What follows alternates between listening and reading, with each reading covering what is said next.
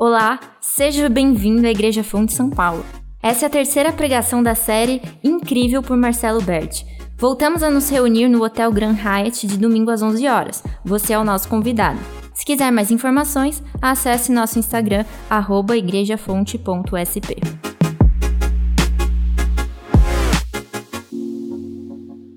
Sejam todos muito bem-vindos à Fonte São Paulo. Para você que não me conhece, meu nome é Marcelo, sou pastor dessa comunidade. É um grande privilégio para nós receber todos vocês aqui. Para você que é de casa, um grande abraço para você, é bom ver você de volta. Ah, nós estamos estudando semanalmente, dominicalmente, sobre Deus. Nós estamos investindo o nosso tempo, investindo ah, o nosso tempo de reflexão em comunidade, ah, para voltar os nossos olhos para aquele Senhor que é o único digno do nosso louvor, para aquele que é o Criador de todas as coisas, ah, para aquele que se revela em cada detalhe do universo que ele cria. Nós estamos estudando aquele que é acima de todas as coisas elevado. Nós estamos conversando sobre aquele que, apesar de toda a sua grandeza e de colocar na, na natureza claras evidências da sua, ah, do seu poder, ele é aquele Deus que, na sua gentileza e graça, se permite passar impercebido pelas pessoas. Mas um Deus que em Cristo Jesus se torna inegável. Esse Deus que nós estamos estudando, esse Deus que as Escrituras nos apresentam, é um Deus que nós sabemos transcende a nossa capacidade de compreensão, transcende os limites das nossas fraquezas, transcende os limites das nossas limitações. Esse Deus é para quem nós olhamos, esse Deus é quem nós buscamos a conhecer a cada vez mais. O princípio que move essa série é definido por uma frase escrita por J.I. Packer no livro O Conhecimento de Deus. Ele diz o seguinte: A convicção por trás desse livro é que a ignorância de Deus está na raiz de grande parte da fraqueza da igreja. Quando escreveu essa frase na década de 70, ah, o autor via uma igreja que, apesar de estar ah, ah, alinhada com a tradição, que apesar de ter uma longa história, era uma igreja enfraquecida porque não conhecia o seu Deus. Era uma igreja enfraquecida porque não conhecia o seu Deus verdadeiramente. O Deus verdadeiro não estava sendo apresentado, o Deus verdadeiro não estava sendo conhecido, relacionamento genuíno com Ele não estava sendo estabelecido. E esse é o perigo que nós vemos nos profetas do Antigo Testamento, o perigo de não conhecer a Deus. Existe um perigo muito grande para aqueles que dizem conhecer a Deus, que dizem ser povo de Deus, que dizem ser resgatados por Deus e para Deus, não conhecerem verdadeiramente o seu Deus. Quando Deus estabelece a sua repreensão ao povo de Israel, no Antigo Testamento, pelo profeta Isaías, ele diz o seguinte: Esse é um povo sem entendimento. Aquele que formou a nação não terá compaixão dela, aquele que lhe formou não lhe mostrará misericórdia. Esse povo que diz conhecer a Deus, esse povo que diz manifestar a presença de Deus no mundo, esse povo não tem entendimento, falta conhecimento para eles. E em Isaías ele diz mais: o boi conhece o seu dono, a jumenta conhece a manjedora do seu proprietário, mas Israel nada sabe, o meu povo nada compreende. O povo de Deus nos dias de Isaías dizia conhecer a Deus mas Deus, quando olhava para o seu povo, ele dizia: Eles não sabem nada a meu respeito. Até mesmo os animais reconhecem o seu dono, mas o meu povo não me conhece. O meu povo não reconhece quem eu sou. Eu os criei, eu os formei, eu os redimi, mas eles nada sabem a meu respeito. Eles não compreendem nada. E é interessante que no capítulo 1 de Isaías, Deus olha para aquela nação e fala assim: chega da religiosidade de vocês, não me façam mais festas, não me façam mais reuniões, eu não quero seus sacrifícios. Essa religiosidade vazia de quem diz me conhecer não é suficiente. O que Deus esperava é que o povo de Deus, que diz ser originado por Deus, que diz pertencer a Deus, tem que conhecer o seu Criador, tem que conhecer o seu Deus. O grande perigo de não conhecer a Deus é encontrar um Deus que não vai mostrar sua misericórdia e sua graça, como Isaías bem lembrou para o povo de Israel. Mas Becker também fala outras coisas interessantes no início do seu livro. Ele diz o seguinte: a mentalidade cristã tem sido conformada com o espírito moderno, ou seja, aquilo que gera grandes pensamentos a respeito do homem, deixa espaço apenas para pequenos pensamentos sobre Deus. Não existe espaço na mentalidade cristã daquela igreja enfraquecida que diz conhecer o seu Criador, mas não conhece, que diz conhecer o seu Redentor, mas não conhece que não sobram grandes pensamentos sobre quem Ele é. Não existe espaço para reflexão na igreja sobre quem Deus é. Não existe espaço sobre as conversas sobre quem Deus é. Nós falamos sobre mercado, nós falamos sobre trabalho, nós falamos sobre os movimentos da saúde, nós conversamos sobre futebol, política e religião. Mas sobre quem Deus é, sobram apenas pequenos pensamentos. A igreja enfraquecida que Becker fala é uma igreja que adotou essa mentalidade de encontrar grandeza fora de Deus. Mas as Escrituras nos mostram algo completamente diferente. A verdade, o salmista vai dizer: porque o Senhor é grande e digno de todo louvor, ele é mais temível do que os falsos deuses, do que todos os deuses. Olhando para todas as possíveis divindades que o mundo antigo era capaz de criar, o salmista diz: Deus é maior do que todos eles, Deus é mais digno da minha devoção do que todos eles. Quando nós olhamos para os ídolos dos nossos dias, o dinheiro, a beleza, a fama, nós deveríamos olhar para o nosso Deus e dizer: todos esses deuses são menores que o nosso Deus, o nosso Deus é maior do que tudo isso, ele é grande. Ele é digno de louvor, não o meu trabalho. Ele é digno de louvor, não o meu sustento. Ele é digno de louvor, não as minhas atividades recreacionais. Ele é grande. Ele está acima de toda e qualquer divindade que possamos criar. E é por isso que nós precisamos voltar os nossos olhos para a grandeza de Deus e encontrar na nossa mente espaço para pensamentos que sejam grandes a respeito dele. Como disse Salomão, quão grande és tu, soberano Senhor. Não há ninguém como tu não há nenhum outro Deus além de ti. Tudo o que eu vejo nesse mundo passa, tudo o que eu vejo nesse mundo acaba, tudo o que eu vejo vai perecer, mas soberano, grande como o Senhor, não existe mais ninguém. As pessoas podem devotar suas vidas a outros deuses, mesmo que elas deem outros nomes para isso mesmo que eles chamem de carreira, trabalho, profissão, estudos, realizações, ainda que eles façam isso, ninguém é grande como o nosso Senhor. Não tem nada que esse mundo possa oferecer que seja maior ou melhor que o nosso Deus. Por isso, o nosso, o nosso desejo, enquanto estudamos o nosso Senhor, é aquele convite feito por Oséias que diz: conheçamos o Senhor e nos esforcemos por conhecê-lo. Não somente queremos saber quem Ele é, nós não somente queremos saber sobre Ele, nós queremos viver com Ele, andar com Ele.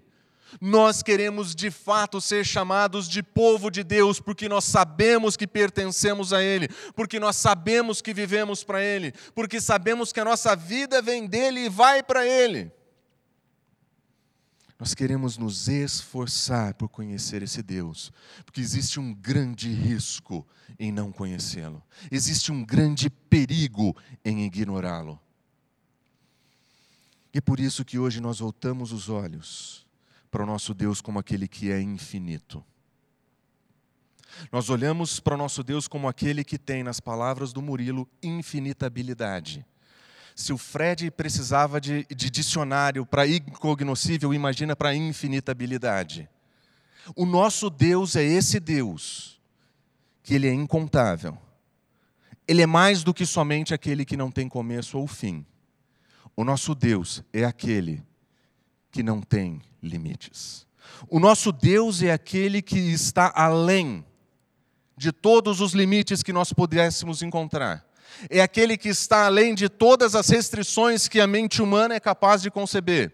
É aquele que está além de toda e qualquer possível limitação, seja da nossa percepção, sejam das nossas ideias, seja do tempo, seja do espaço, seja do poder. Ele é aquele que não tem limites em nenhum lugar.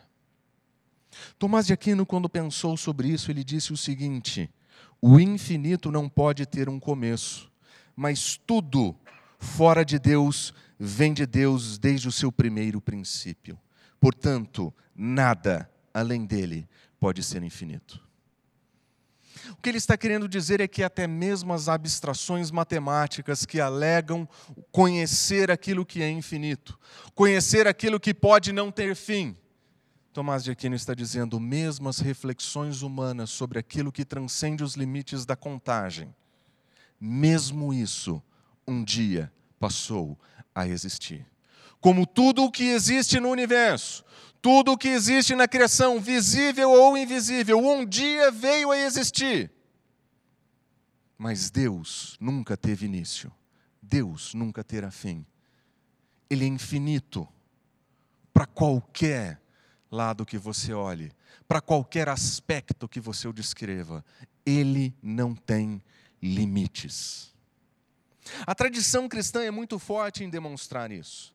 A tradição cristã, desde muito cedo, fala sobre esse Deus. Por exemplo, Justino Marte, já lá no início da igreja, ele diz o seguinte: somente Deus não é originado e incorruptível, e por essa razão ele é Deus tudo o mais é originado dele e é corruptível.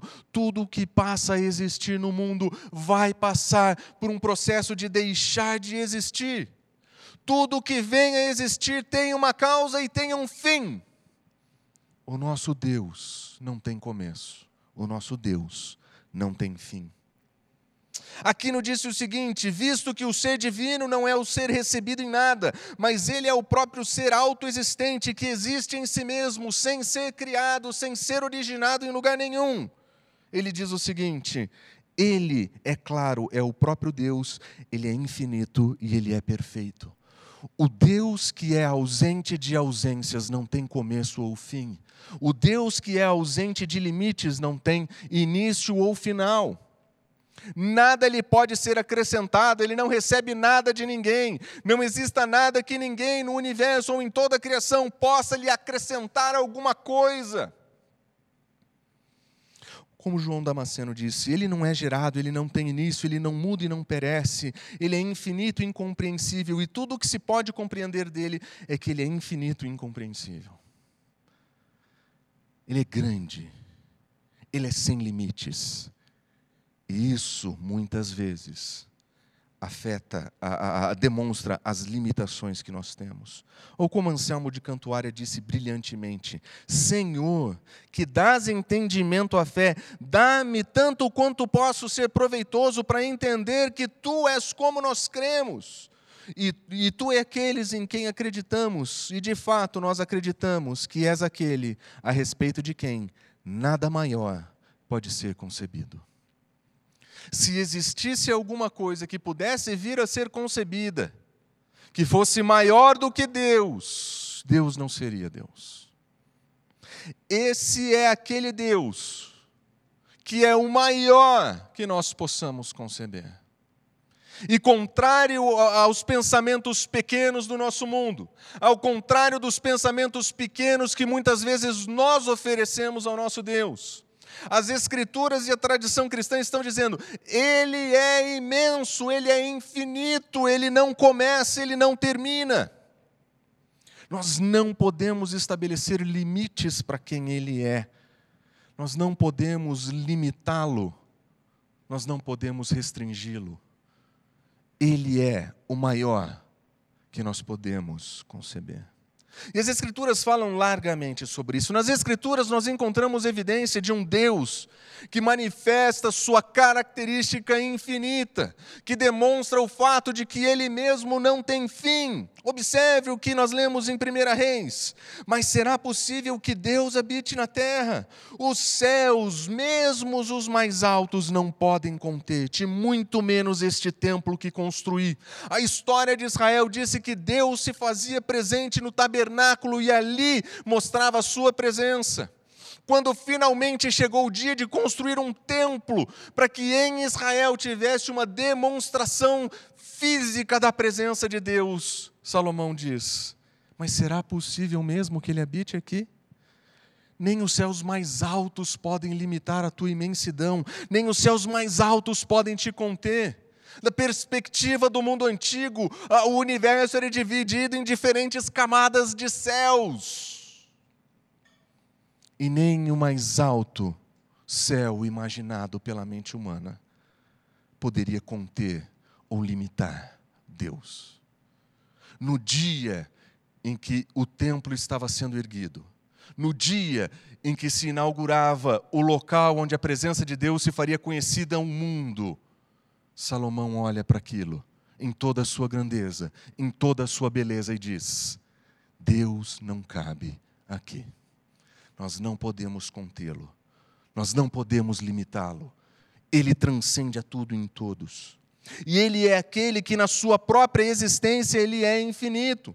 Cristo Jesus falando sobre, sobre Deus, ele diz da mesma forma que o Pai tem vida em si mesmo.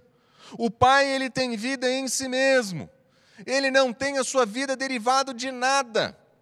Ele não é criado por nada ou ninguém. Nada ou ninguém lhe é anterior, ele tem vida nele mesmo, ele não é autocriado, ele simplesmente é eterno, ele existe desde sempre.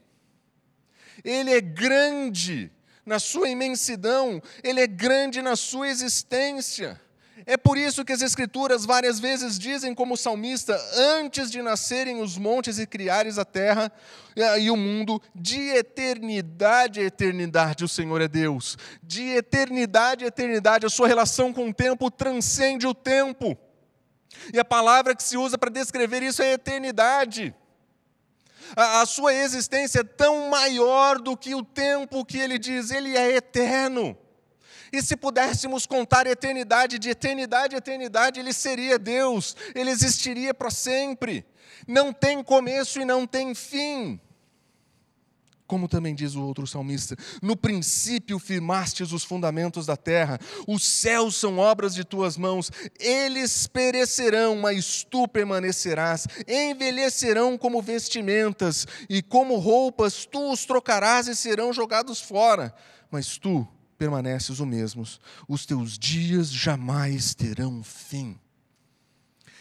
Deus é aquele que não é limitado pelo tempo, ele não é limitado pelo começo, ele não é limitado pelo fim. A sua relação com o tempo é bem definida por ele mesmo quando ele diz: Eu sou o primeiro, eu sou o último, além de mim não existe Deus tudo o que vocês veem, tudo o que vocês percebem, vem de mim. Mas antes de mim, não existe nada, não existe ninguém.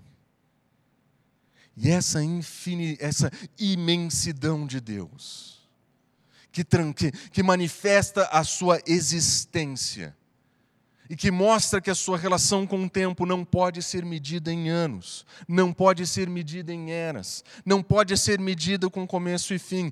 Essa característica infinita de Deus aplica-se também ao seu conhecimento. O salmista, olhando para o Senhor, ele diz: Grande é o nosso soberano e tremendo é o seu poder, é impossível medir o seu entendimento. O Deus que o salmista via era alguém cujo conhecimento estava além dos limites. Da mesma maneira que o começo e o tempo não o podem restringir, o conhecimento a, e, e as capacidades humanas não podem limitar a sua sabedoria e o seu conhecimento. Transcende a tudo o seu conhecimento. Mas agora, por um momento, imagine-se diante de um Deus sem limites, um Deus que transcende o tempo, um Deus cujo conhecimento transcende todas as coisas. Imagina você tendo o privilégio de se voltar para alguém que envergonha todas as coleções de enciclopédia do universo. Alguém que no seu conhecimento sabe mais do que qualquer pesquisa no Google. Alguém que tem conhecimento incapaz de ser catalogado. Alguém que sabe todas as coisas. E que, na mesma medida que sabe todas as coisas, é todo sábio. E que você pudesse voltar os teus olhos para Ele e dizer: Senhor, eu tenho um problema na minha limitação, na minha fraqueza, na quantidade de informações que eu tenho, eu tenho medo. Eu não sei o que eu vou fazer. Mas eu conto com o maior e melhor conselheiro de todos, aquele que sabe cada detalhe da minha vida e que conhece todos os detalhes de todas as histórias, de todas as pessoas, de todos os lugares, de todo o tempo.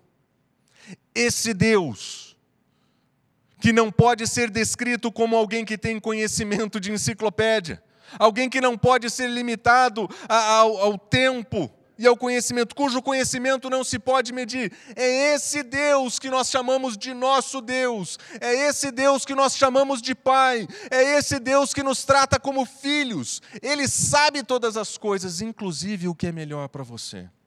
Ele sabe todas as coisas, exatamente o que você precisa saber no seu momento de dor e sofrimento. Ele conhece todas as coisas, inclusive a melhor direção para a sua vida, para a sua família. Ele sabe qual é a melhor decisão de trabalho que você pode tomar. Ele sabe quais são as decisões que você precisa tomar. Ele conhece todas elas. Agora imagine você tendo o privilégio de voltar os seus olhos para esse Deus e dizer: Senhor, me ajuda. E esse Deus que não tem limites inclinar os seus ouvidos para você e dizer: Fala, filho. Alguém cujo conhecimento e sabedoria não tem limites é o nosso Pai, o nosso conselheiro. Imagina se nós tivéssemos isso em mente quando nós choramos pensando nas decisões que temos que tomar. Imagina se nós tivéssemos isso em mente quando a, a vida vira de cabeça para baixo. Imagina se os nossos grandes pensamentos sobre o nosso grande Senhor estivessem vivos e ativos. Quando nós estamos passando por problemas e dificuldades. Imagina se nós lembrássemos que o nosso Deus sabe tudo. E Ele tem poder para fazer tudo. As Escrituras, quando falam sobre o seu conhecimento infinito, eventualmente associam o seu conhecimento infinito com um poder que não tem fim. Provérbios faz isso muito bem. Por sua sabedoria ele lança os alicerces na terra, por seu entendimento ele fixa o lugar dos céus, por seu conhecimento as fontes profundas se rompem, as nuvens gotejam orvalho. É o entendimento, o conhecimento, a sabedoria de Deus que cria todas as coisas e mantém todas as coisas porque Ele sabe todas as coisas, porque Ele é todo sábio, Ele é todo poderoso para controlar todas as coisas. Ele é capaz, com o seu poder, de ser chamado, como nós vemos em Apocalipse, aquele que é Santo, Santo, Santo, Senhor Deus Todo-Poderoso. Ele tem poder ilimitado, ele tem poder sem limites. Esse Deus é o Deus que pode fazer todas as coisas. Como disse Jeremias: Ah, Senhor soberano, tu fizeste os céus e a terra, pelo teu grande poder e o teu braço estendido, nada é difícil demais para ti, não tem nada complicado demais para ele. Talvez você não saiba explicar o seu trabalho para os seus amigos. Talvez você não saiba como explicar as dificuldades do, trabalho, do seu trabalho para os seus amigos. Mas o Senhor conhece detalhadamente todas as coisas e não existe nada difícil demais para Ele. Não tem nada que Ele não possa saber, não tem nada que Ele não possa fazer. Inclusive para cuidar dos seus filhos. Inclusive para oferecer a, a cuidado, para oferecer proteção provisão para os seus filhos. Se você nunca passou por essa situação, talvez um dia isso vá acontecer com você. O dia em que você olha para os lados e diz: Eu não posso fazer mais nada. E é impressionante quando o dia como esse chega, nesse momento, onde não existe mais nada ao seu alcance, onde suas forças e habilidades acabaram. Nesse dia, você olha para cima e lembra daquele que tem todo o poder para fazer todas as coisas. Com todo o poder, com toda a sabedoria, com toda a sua extensão ilimitada de tempo, o Senhor se permite ser a última coisa nas nossas vidas. Porque é para que a gente possa voltar os nossos olhos para Ele e dizer: agora eu não tenho mais nada, Senhor, só sobrou você. E humilhado e esquecido, Ele olha para nós. Ele diz: Meu filho,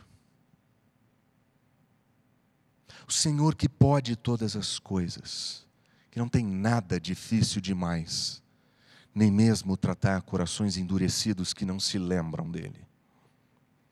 Ele é infinito no seu poder e ele mesmo diz: existe qualquer coisa difícil demais para mim? Existe alguma coisa que eu não possa fazer? Tem alguma coisa que esteja fora do meu alcance? E uma das grandes maravilhas que nós encontramos nas Escrituras é que esse Deus que é capaz de fazer todas as coisas, ele faz o impossível. Não somente ele se permite ser a última coisa nas nossas vidas, ele é capaz de oferecer graça, amor e perdão para quem o odeia e despreza. Para aqueles que com suas vidas dizem: Eu não me importo com você, eu vivo do jeito que eu quiser, quando eu quiser, do modo como eu quiser. Na melhor das minhas estimativas, o Senhor sequer existe, eu vivo como eu quero. E esse Deus é capaz de demonstrar amor sem limites para gente assim. Gente como eu e você. Certa vez Jesus Cristo estava ensinando, andando ah, na Galiléia, ele encontra um jovem, ao que tudo indica, um homem bom, boa conduta, boa pergunta.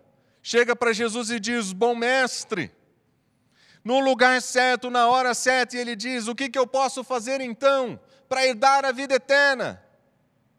E Jesus Cristo começa a testar o coração daquele jovem e vê exatamente onde é que ele estava.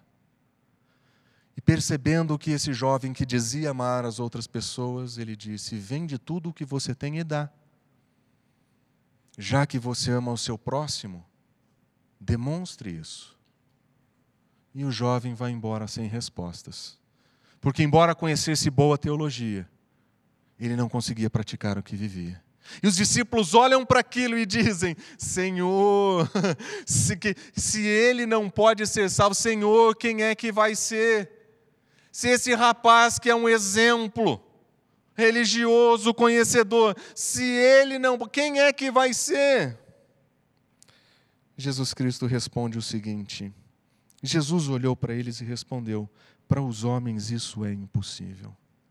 O ser humano, na sua limitação, na sua queda, no seu pecado, no seu desprezo de Deus, no seu estado natural, é incapaz de se salvar. É impossível que isso seja feito. Não existe um modo para fazer isso acontecer. Não existe como nós, limitados, fracos, caídos no nosso pecado, encontrarmos meios para levarmos a nossa própria salvação diante de Deus. Isso para nós é impossível. Está além do nosso conhecimento, está além da nossa capacidade, está além das nossas possibilidades. Ninguém em nenhum lugar pode se salvar mas aquilo que é impossível, o Deus Todo-Poderoso, infinito e amoroso, Ele é capaz de fazer. Para os homens isso é impossível, mas para Deus todas as coisas são possíveis. Deus é capaz de amar aquele que o odeia. Deus é capaz de manifestar graça e amor sem fim para gente ruim que nem a gente.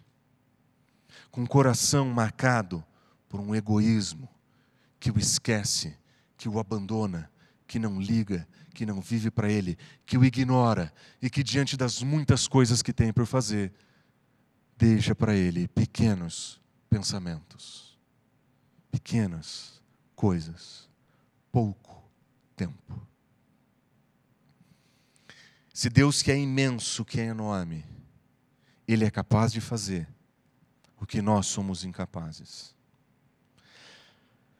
Quando Paulo esteve, escreve sua carta para os romanos, Paulo manifesta isso de um modo muito bonito ele mostra que esse Deus que é infinito, esse Deus que é soberano sobre todas as coisas, esse Deus, ele é capaz de fazer aquilo que é impossível para nós. Quando ele diz o seguinte: mas agora se manifesta uma justiça que provém de Deus, ela é independente da lei, testemunham a lei e os profetas, é uma justiça de Deus mediante a fé em Cristo Jesus para todos aqueles que creem Existe uma iniciativa de Deus de vir até nós, seres humanos, em Cristo Jesus, e em Cristo Jesus oferecer oportunidade de perdão, salvação e redenção ilimitada. Aquele Deus que é infinito em Cristo Jesus é capaz de salvar todo aquele que crê. Ele diz que aquele que recebe a Cristo Jesus como Senhor, aquele que entende o seu sacrifício, ele pode ser redimido e resgatado. Aquilo que é impossível para nós, em Cristo Jesus, é possível.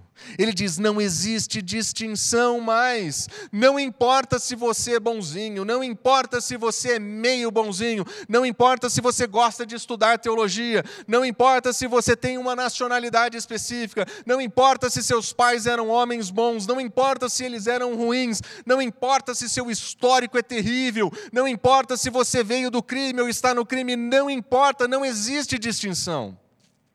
Todos pecaram e estão destituídos igualmente da glória de Deus. Você que se acha bom, você pecou e está destituído da glória de Deus. Você que acha que faz coisas boas e que a média da sua vida está ok. Você olha para o lado e você diz: pela média eu estou joia. Pela régua de Deus você pecou, você está fora pela medida que Deus tem de nós e que conhece o nosso coração e os nossos maus pensamentos, Ele sabe exatamente quem nós somos. E Ele está dizendo: você também pecou e você também está destituído da possibilidade de se encontrar com o Senhor. Agora, como pecador, isso é impossível, exceto que em Cristo Jesus nós somos justificados gratuitamente por Sua graça, por meio da redenção que é em Cristo Jesus. Sabendo que o salário do pecado era a morte, Deus, em Sua profunda sabedoria, Ele envia o Seu Filho para morrer por nós. Em seu imenso amor, Ele faz com que Cristo pague o nosso pecado, o nosso erro, aquela punição que nós deveríamos, e em Sua graça, agora Ele oferece a todo aquele que crê como Paulo vai dizer, Deus demonstra o seu amor por nós quando Cristo morreu em nosso lugar, quando nós éramos ainda pecadores. Talvez alguém queira morrer por alguém que seja bom. Talvez alguém tenha boa vontade de proteger uma pessoa boa, mas Deus prova, Ele demonstra o amor dele por nós, quando Cristo morre no nosso lugar, quando nós éramos pecadores. Esse Deus que não é limitado pelo tempo. Esse Deus que não é limitado em sua existência. Esse Deus que não é limitado na sua sabedoria. Esse Deus que não é limitado no seu poder. Ele manifesta um amor sem limites. E quando Paulo entende isso, quando Paulo reconhece a grandeza de Deus no Evangelho, Quando Paulo reconhece a grandeza de Cristo Jesus e a grandeza do amor de Deus, humilhado e de joelhos, ele diz: ó oh, profundidade da riqueza da sabedoria e do conhecimento de Deus! Existe uma riqueza de conhecimento, existe uma riqueza de bondade, existe uma riqueza de sabedoria, existe um conhecimento de Deus aqui que é feito explícito em Cristo Jesus. Ele diz: Quão insondáveis são os juízos de Deus, inescrutáveis os seus caminhos. Ele sabe todas as coisas, ele vê todas as coisas, mas no seu poder e na sua graça, ele nos amou acima de todas as coisas. Ele morreu no nosso lugar, para que nós pudéssemos viver com Ele. Profunda sabedoria profundo amor de um Deus sem limites e que ama sem restrições. Ele não poupou o próprio filho para manifestar para você o quanto ele te ama. E é por isso que ele diz no final: Pois é dele, todas as coisas vêm dele, ele cria todas as coisas e é anterior a elas é por Ele, Ele é o Criador de todas as coisas, Ele faz todas as coisas, mas essas coisas são também para Ele. Tudo o que existe, existe para apontar a glória de Deus, inclusive eu e você. A nossa salvação em Cristo Jesus faz com que agora os nossos olhos sejam de voltados a Ele. Nós que entendemos a Sua graça, voltamos o nosso coração, a nossa reflexão para Ele. É Ele que é digno de toda a glória para sempre. A nossa vida tem que ser focada nesse fato, nós existimos para a glória dele, para Ele. O modo como Ele nos amou e o modo como Ele nos resgatou muda todas as coisas. Nós não podemos oferecer para o nosso Senhor pensamentos pequenos. Nós não podemos oferecer para o nosso Senhor pouco tempo. Nós não podemos dar para Ele o que nos sobra, porque na Sua grandeza, na Sua infinitude, no Seu amor, Ele deu tudo para a gente. E da mesma forma que Ele nos deu a Sua vida, nós vamos dar a nossa vida para Ele. A minha vida não é minha, as minhas posses não são minhas, as minhas conquistas não são minhas são todas dele, por ele e para ele. Quando nós encontramos o Deus das Escrituras nesses termos, quando nós encontramos um Deus sem limites, nós voltamos os nossos olhos para o lugar que realmente importa. Porque o Deus que em sua grandeza, ele não tem limites, em Cristo Jesus, ele manifesta o seu amor sem limites. Como disse o salmista, grande é o Senhor e digno de ser louvado, a sua grandeza não tem limites. Quando nós olhamos para o nosso Senhor, nós o vemos sem limitações. Grande. Nós não lhe oferecemos o que sobra nós não pensamos pouco a seu respeito. A nossa vida é dele e o foco da nossa vida é para ele. Quando nós conhecemos o Deus infinito, nós entendemos que a nossa vida é feita para ser vivida eternamente para Ele. Vamos orar? Senhor Deus, muito obrigado pelo modo como a tua palavra nos apresenta a tua grandeza olhando para o que ela nos ensina, Senhor, nós vemos quão grande o Senhor é. Nós vemos que o Senhor é grande acima de todas as coisas, que o seu poder transcende a todas as coisas. A sua existência transcende a todas as coisas, o teu conhecimento transcende a todos os limites. Mas nós somos fascinados pelo amor que o Senhor nos oferece, um amor sem limitações, um amor que custou o preço do teu filho morto numa cruz Senhor, nós queremos viver com a clara percepção da tua grandeza, de que o Senhor é grande, de que o Senhor é exaltado e de que a nossa vida é feita para ser vivida eternamente para a tua glória.